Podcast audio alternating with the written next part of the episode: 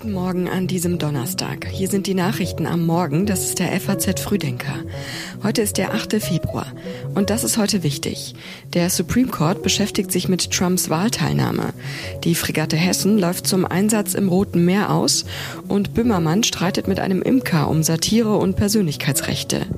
Mehr dazu gleich. Erst noch die Meldungen der Nacht in kurz und knapp. Disney steigert seinen Profit dank Freizeitparks und Sparmaßnahmen. Der Gewinn pro Aktie fiel ein Viertel höher aus als erwartet. Die Streaming-Sparte konnte ihre Verluste verringern. Hubschrauber mit fünf US-Marines sind in Kalifornien abgestürzt. Die Trümmer wurden geortet, das Schicksal der Soldaten ist unklar. Ein Schneesturm könnte eine Rolle gespielt haben. Laut einer Studie können schon Einjährige richtig und falsch unterscheiden. Soziale Normen werden früher erlernt als bisher bekannt. Forscher haben festgestellt, dass schon Säuglinge regelbewusst sind. Die Texte für den Frühdenker-Newsletter hat Patrick Schleret geschrieben. Ich bin Johanna Horn. Guten Morgen.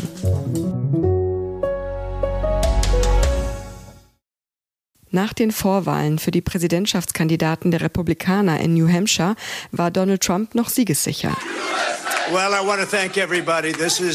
Ich möchte mich bei allen bedanken. Dies ist ein fantastischer, ein großartiger Start. Jetzt haben wir dreimal gewonnen in New Hampshire. Dreimal. Three times now. Three. Three.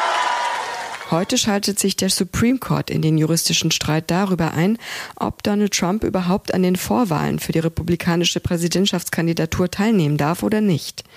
Der Bundesstaat Colorado hat entschieden, dass sich der frühere Präsident durch seine Rolle beim Sturm auf das Kapitol am 6. Januar 2021 für die Vorwahlen disqualifiziert hat.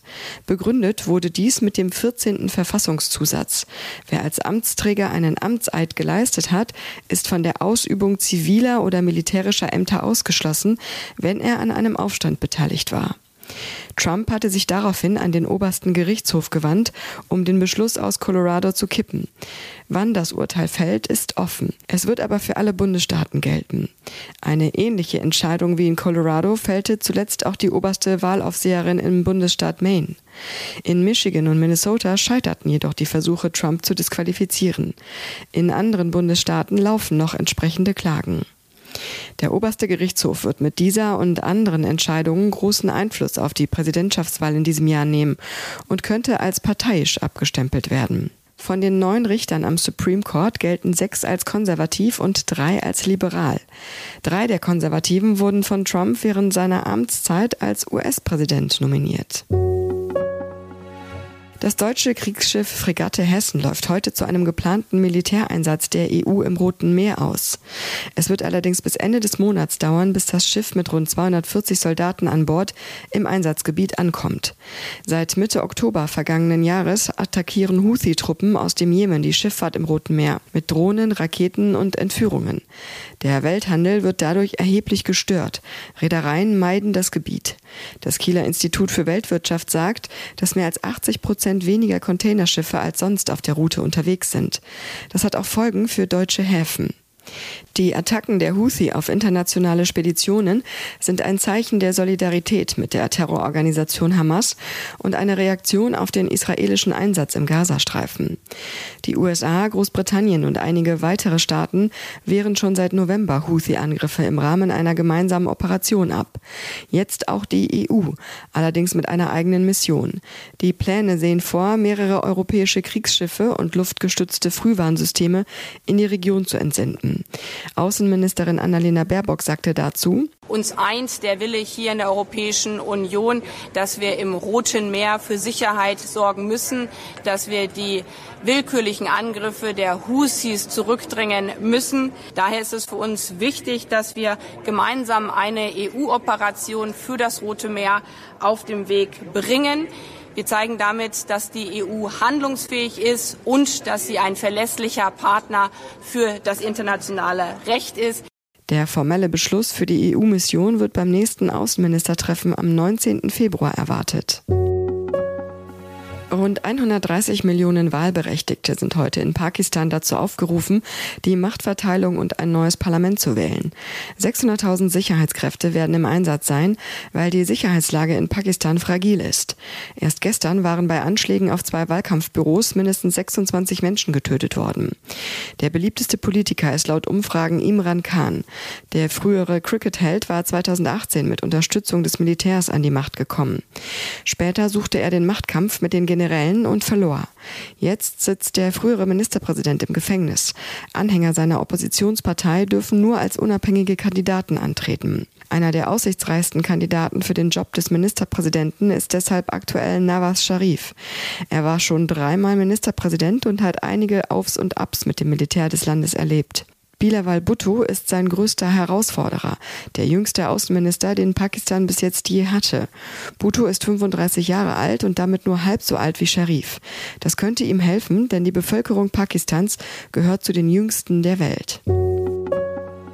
Die Bundesregierung braucht Geld, unter anderem um die Deutsche Bahn im großen Stil zu sanieren. Am Dienstag hatte die Staatsbank KfW verkündet, dass sie deshalb Postaktien im Wert von über zwei Milliarden Euro verkaufen werde. Mit dem Erlös soll das Eigenkapital der Bahn gestärkt werden und die Bahninfrastruktur saniert werden, so das Finanzministerium. Die Gewerkschaft Verdi findet das nicht gut.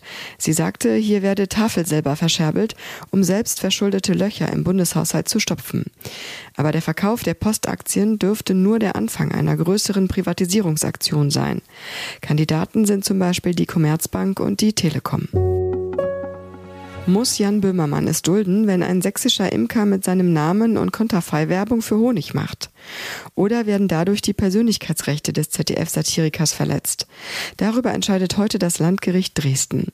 Alles hat damit angefangen, dass Böhmermann sich im ZDF-Magazin Royal im November mit dem Thema Biene versus Borkenkäfer beschäftigt hat.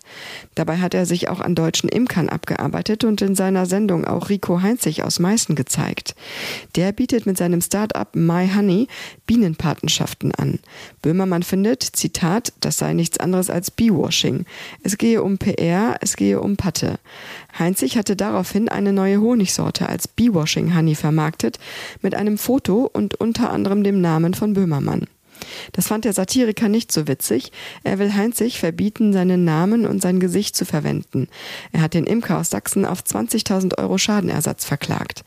Der Imker wiederum bezeichnet sein Vorgehen als Satire, hat den Bee-Washing Honey aber sicherheitshalber vom Markt genommen. Das neue Produkt heißt Cancel Culture Honey. Auf dem Etikett ist ein Anzugträger zu sehen, dessen Gesicht durch eine weiße Wolke verdeckt ist. Er sieht verdächtig nach einem gewissen ZDF-Satiriker aus. Seit 2016 steht Alexander Ceferin an der Spitze der UEFA. Nach der bisherigen Regelung dürfte er 2027 nicht mehr zur Wahl antreten. Der UEFA-Kongress soll aber heute in Paris über eine Statutenänderung abstimmen, die es dem Präsidenten ermöglichen würde, bis 2031 an der Spitze zu bleiben.